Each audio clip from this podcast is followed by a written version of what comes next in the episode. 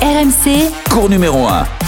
Bonsoir, bienvenue pour cette chronique du bout du monde. Je voulais vous parler de Jérémy Chardy, l'un des vieux routiers du circuit, qui signe un Open d'Australie aussi extraordinaire qu'inattendu.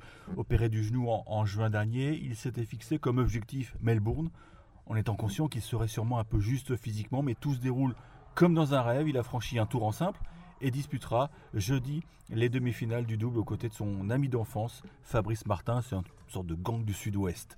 Jérémy Chardy, c'est un rire communicatif, même quand on le chante sur les poils blancs qui apparaissent dans sa barbe épaisse. C'est la sagesse sans doute. Je suis papa euh, entre mon fils, euh, Hugo qui me stresse, euh, mon partenaire de double. Donc en fait quand je suis en somme c'est là où je suis le, je suis le moins stressé. En quart de finale du double, les Français ont sauvé une balle de match contre la paire vitaminée Arevalo-Roger, un happy end que le Palois savoure. Il y a eu euh, du bien, du très mauvais, et puis euh, au final on, a gagné, donc euh, c'était plus du mental, de l'envie. Donc comme Fabrice l'a dit, je pense que pour moi c'est juste un moment magique. Je, m'attendais, quand je suis venu ici, je m'attendais pas du tout à ça, même en, que ce soit en simple ou en double, je pensais pas que je, sentirais la balle aussi bien. Donc voilà, c'est que c'est que du bonus et, du plaisir. Donc je vais essayer de, de continuer. Pour moi, comme je l'ai dit, déjà de rejouer, c'était du bonus. Donc euh, de me retrouver en demi, c'est encore mieux. Mais lors de ce quart de finale, euh, Jérémy Chardy a ressenti une petite douleur au genou et croyez-moi, il s'est bien fait peur.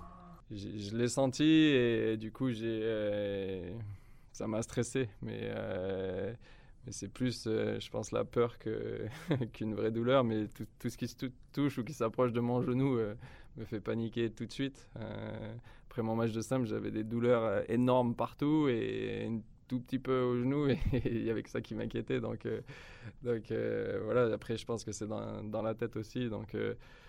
donc je vais bien récupérer, il y, a- mon physio qui est là, donc on va bien travailler maintenant et, demain ça ira. Jérém, comme on dit dans, dans le circuit, dans le milieu, c'est un homme unanimement apprécié dans le vestiaire. Alors ça peut paraître bateau ce que je dis, mais euh, c'est vraiment un mec qui est très proche des meilleurs. Un exemple, s'il a été remplaçant en Lever Cup, c'est que Roger Federer, qui est le patron de cette épreuve, bah, voulait lui faire un petit cadeau. Et Novak Djokovic le tient également en très haute estime. Chardy nous a même expliqué la manière de fonctionner du Serbe, son état d'esprit. Écoutez, c'est passionnant, c'est presque effrayant. Bah, de toute façon, il laisse jamais rien au hasard. Euh, moi je suis impressionné parce que c'est, je pense, le seul qui arrive vraiment à, faire tout à 100%. Euh, parfois, tu es obligé de faire des choix. C'est difficile euh, mentalement d'arriver à faire l'entraînement en tennis, l'entraînement physique, euh, tous les petits détails à 100%. Et lui, il le fait tout le temps. Et ça, ça m'impressionne vraiment parce qu'en étant joueur professionnel, j'essaie de faire le maximum, mais lui, il fait encore plus et bien plus. Jusqu'à ses, boissons énergétiques, il, a pris un laboratoire pour lui préparer exactement ce qu'il avait besoin. Ça m'étonne pas qu'il soit aussi en forme physiquement, euh, parce qu'on a le même âge. J'ai l'impression qu'il a 10 ans de moins. donc, euh, donc euh, c'est vrai, pour euh, quelqu'un de 35 ans, je pense que physiquement, et il se déplace. c'est incroyable comment il se déplace. Je pense que les gens ne se rendent pas compte.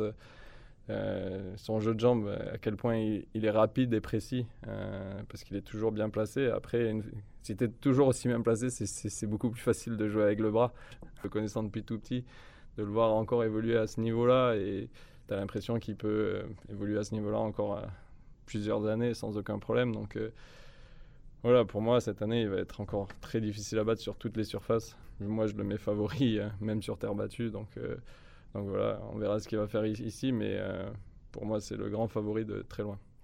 Alors ce soir, Novak Djokovic a battu Andrei Rublev. Il lui reste deux obstacles à franchir. Tommy Paul, l'américain, vendredi, et peut-être Stefanos Tsitsipas si le grec écarte Karen Kachanov. Et si jamais donc on a une finale Djokovic euh, Tsitsipas, j'espère que Djokovic va se remémorer la finale de Roland Garros parce que visiblement vous avez suivi ça, il a eu un petit trou de mémoire. Allez, ciao à bientôt. Je vous l'ai pas dit mais il fait un temps merveilleux.